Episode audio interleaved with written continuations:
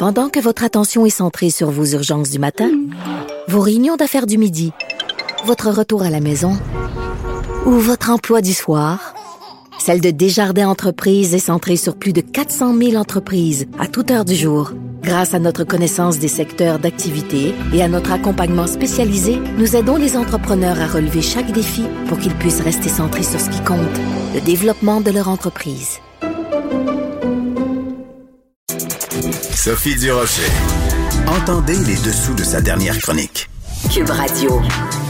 On se souvient tous de cette histoire qui est survenue à l'Université d'Ottawa, une professeure qui a été suspendue pour avoir utilisé le mot nègre dans un contexte académique, on pensait que c'était euh, vraiment euh, une situation euh, très étrange, mais semble-t-il qu'on n'a pas vu le bout de toute cette histoire-là.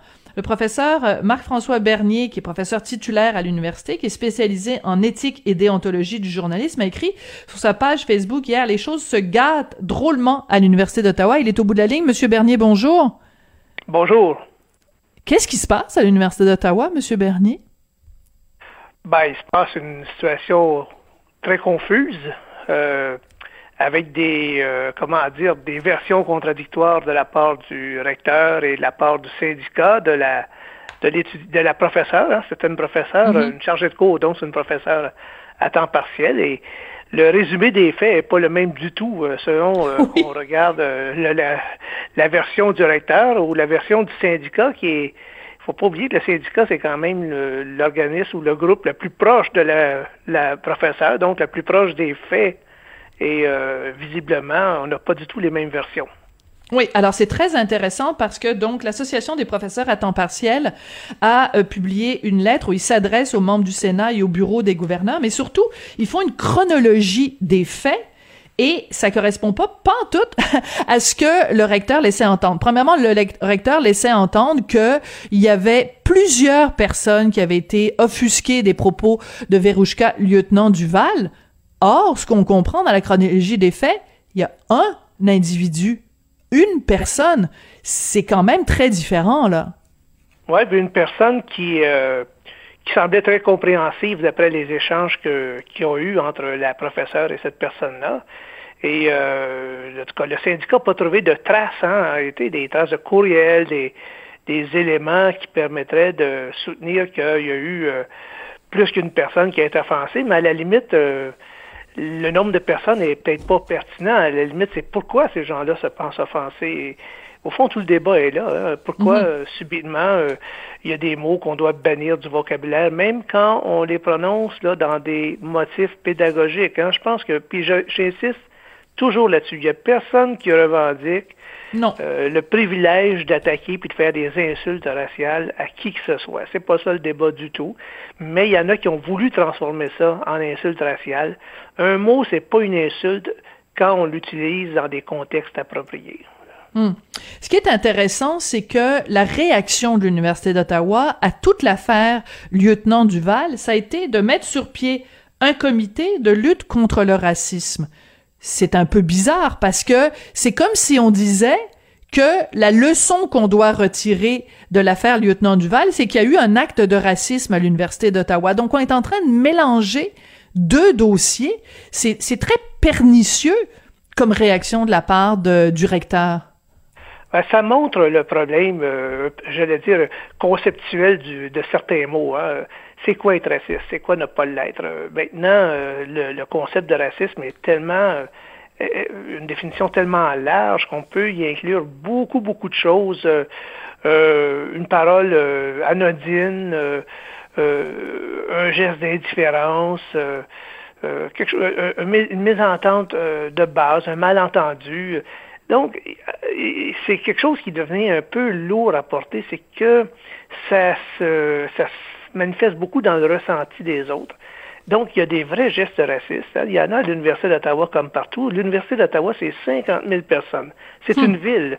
Attendez-vous pas à ce que hmm. dans une ville, il n'y ait aucune personne raciste. Ça se peut pas. Maintenant, il ne faut pas en inventer non plus. Je pense qu'on a déjà des vrais problèmes réels. Si on ne s'attaque pas aux problèmes réels, mais on s'attaque juste à, à ceux qu'on invente. C'est comme prendre l'ombre pour la proie. Hein. Au lieu de, mm-hmm. de s'occuper des vraies affaires, on s'occupe d'un débat euh, sémantique et moi je pense que l'université a fait euh, dès le début, hein, j'ai été parmi les signataires. Oui, tout à fait. dès le début, on y a vu un geste de clientélisme, hein, une façon d'acheter beaucoup de rectitude. Derrière ça, il y a de bons sentiments. Je doute même pas de ça. C'est qu'il y a des mauvaises stratégies. Et du début à la fin, l'université, dans son administration, c'est vraiment une tempête parfaite. Ils ont eu de mauvais réflexes dès le départ. Et depuis ce temps-là, ils essaient de justifier le mauvais réflexe du départ qui était de, suspendre de façon euh, temporaire, mais avec salaire, bien sûr, la jeune professeure, mais qui est devenue, au fond, euh, la victime de tout ça. Oui, mais c'est assez hallucinant. Je veux revenir à cette chronologie et ce résumé des faits parce c'est quand même assez hallucinant. On a une professeure qui fait, qui donne son cours, qui utilise donc euh, le, le, le, mot en question. Après, quand il y a une étudiante qui lui écrit pour lui dire que ça l'a, euh, que c'était problématique, elle s'excuse, elle s'excuse devant la classe. Elle dit j'aimerais ça qu'on en débatte. Donc, euh, on, elle a vraiment strictement rien à se reprocher. Elle a été impeccable à tous les niveaux, pleine de conciliation. Et c'est, et on met ça en contraste avec la direction qui, au lieu de s'en prendre euh, en fait, qui est choisi d'écouter l'étudiante sans avoir entendu la version du prof et qui punit le prof.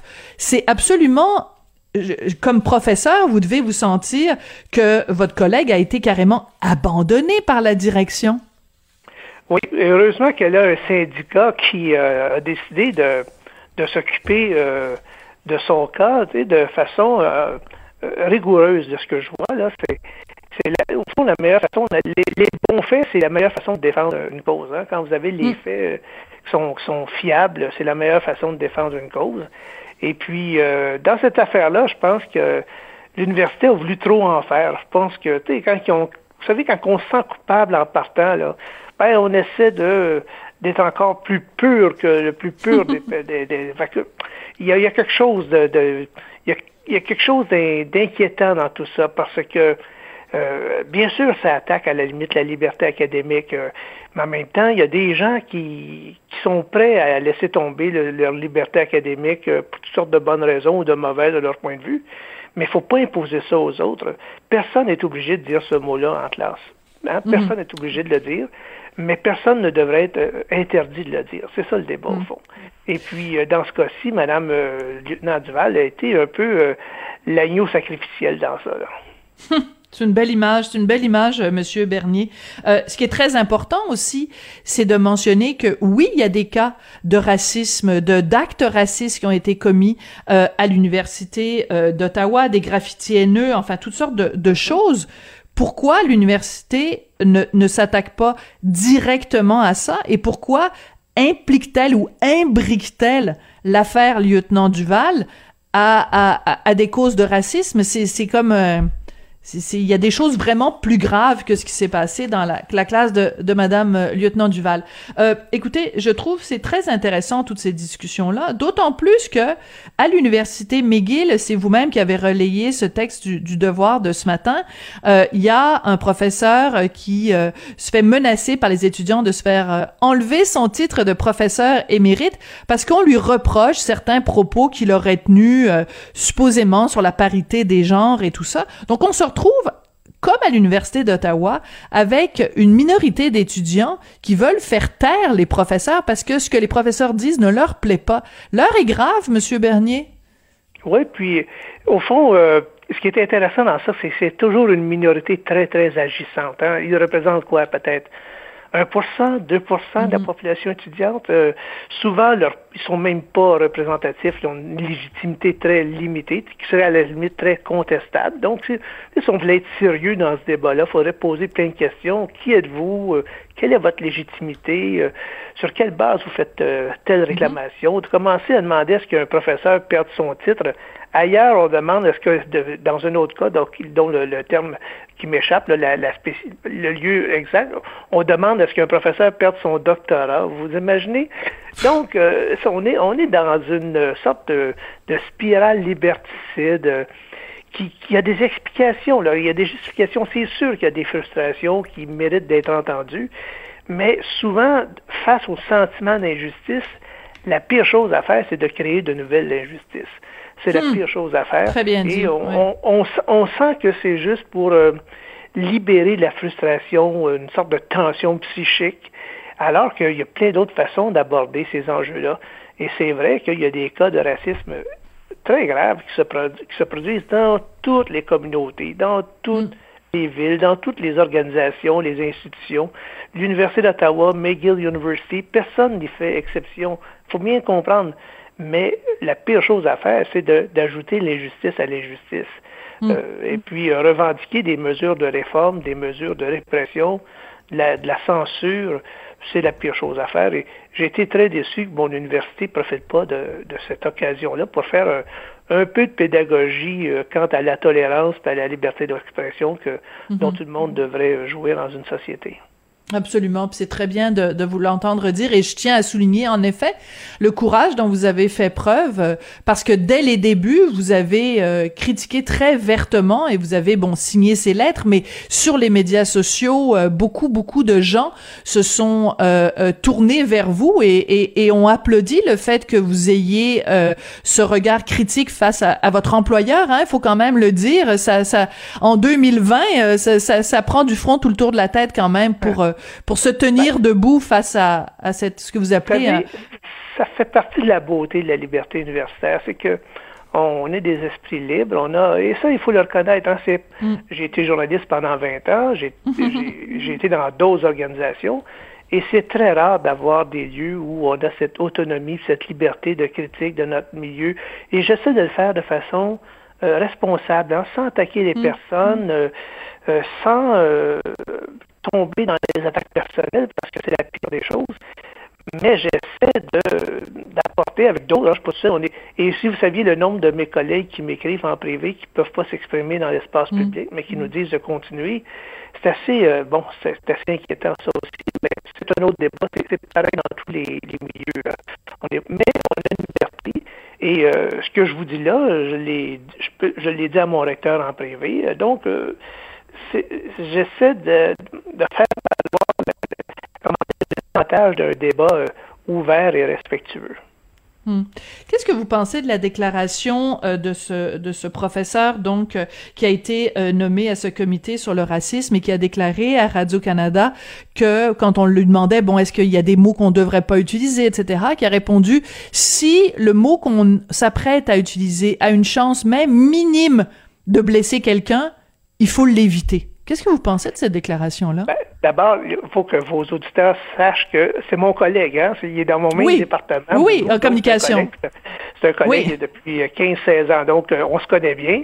Euh, moi, je suis pas d'accord avec cette déclaration-là parce que sinon, et euh, ça veut dire qu'il y a plein de mots qu'on doit bannir du, vocabulaire. Hein. il y a plein de mots qui peuvent causer, comment dire, un inconfort, qui peuvent déplaire ça fait partie de la liberté d'expression que de dire des choses qui peuvent être offensantes mhm. sans nécessairement être diffamantes. Hein. Donc, déjà, là, dans notre registre euh, au Canada, là, il y a une loi, il y a des lois qui permettent ben oui. la liberté d'expression. Puis, il y a des lois qui empêchent la diffamation, le discours haineux, le, le harcèlement criminel. Donc, on a déjà, on a déjà un encadrement pour la liberté d'expression. Pourquoi en rajouter d'autres? Je pense que c'est ça qu'il faut apprendre à nos étudiants. Regardez dans quel système nous vivons et adaptez-vous. Apprenez à argumenter plutôt qu'apprendre à essayer de nous faire taire. Et euh, la veille, euh, mon ami, euh, mon ami et collègue Boulou avait dit un peu le contraire à Radio-Canada dans un. Oui, c'est ça qui est bizarre. Il a dit, on peut tout dire tant que c'est bien contextualisé. Et je vous dirais que c'est exactement ce qui était dans la lettre ouverte que moi et 33 collègues avons signé dès le mhm. début de cette controverse. C'est pas le mot, le mot est pas important en soi, c'est le contexte d'énonciation qui est le plus important. Pourquoi on le dit? Euh, ma, la collègue lieutenant Duval le disait pour montrer que les mots ont un sens, qu'on peut récupérer ce sens-là, puis le mot qui blesse, on peut en faire un, on peut en faire un mot de fierté, on peut en faire un concept de fierté, comme on mhm. l'a vu dans toute la négritude dans la littérature francophone, mais Absolument. la culture francophone est complètement évacuée de ça. Euh, ne s'impose qu'une culture anglophone avec euh, ses problèmes, euh, euh sa façon d'aborder les, questions raciales, alors que toute une grande tradition dans la culture francophone qui voit pas la question de la négritude de la même façon. Et ça, ils sont incapables d'accepter ça. D'abord, souvent, ils lisent même pas français, alors ça pose un problème. Oui. Ben écoutez, je vous trouve euh, vraiment chouette, Monsieur Bernier, parce que non seulement vous gardez euh, un esprit libre, un esprit critique face à votre recteur, face à votre université, mais aussi euh, face à, vos collègues, et c'est fait évidemment toujours dans, dans le respect. Mais je pense que c'est, je reviens toujours à la bonne vieille phrase du choc des idées naît la lumière, mais il faut qu'il puisse avoir lieu ce choc-là des idées. C'est pas en faisant taire nos adversaires idéologiques qu'on va faire avancer le débat. Ben écoutez, euh, continuez à garder le fort, puis on va continuer à, à, suivre ça. Vous lirez ma chronique de demain dans le Journal de Montréal parce que je parle d'un cas dans une autre université. Vous allez voir, c'est assez intéressant la façon dont ça a été résolu. Je vous, je vous en dis pas plus. Je vous, vous mets la oh, puce à oh. l'oreille. Alors, à demain. à demain. Merci beaucoup. Marc-François Bernier, qui est professeur titulaire à l'Université d'Ottawa, spécialisé en éthique et déontologie du journalisme, qui revenait donc sur cette situation qui, décidément, euh, à chaque fois qu'on y regarde de plus près ce qui est arrivé à l'Université d'Ottawa, c'est vraiment proprement un scandale, la façon dont la professeure lieutenant Duval a été euh, traitée, euh, alors qu'elle avait fait tous les efforts possibles vraiment pour euh, euh, accommoder ses étudiants. Elle a vraiment été euh, l'objet et la victime d'une vendetta. C'est vraiment très laid ce qui s'est passé là. C'est comme ça que se termine l'émission. Je voudrais remercier Samuel Boulay-Grimard à la mise en onde, à la réalisation, Hugo Veilleux à la recherche. Merci beaucoup, puis on se retrouve demain. Au revoir.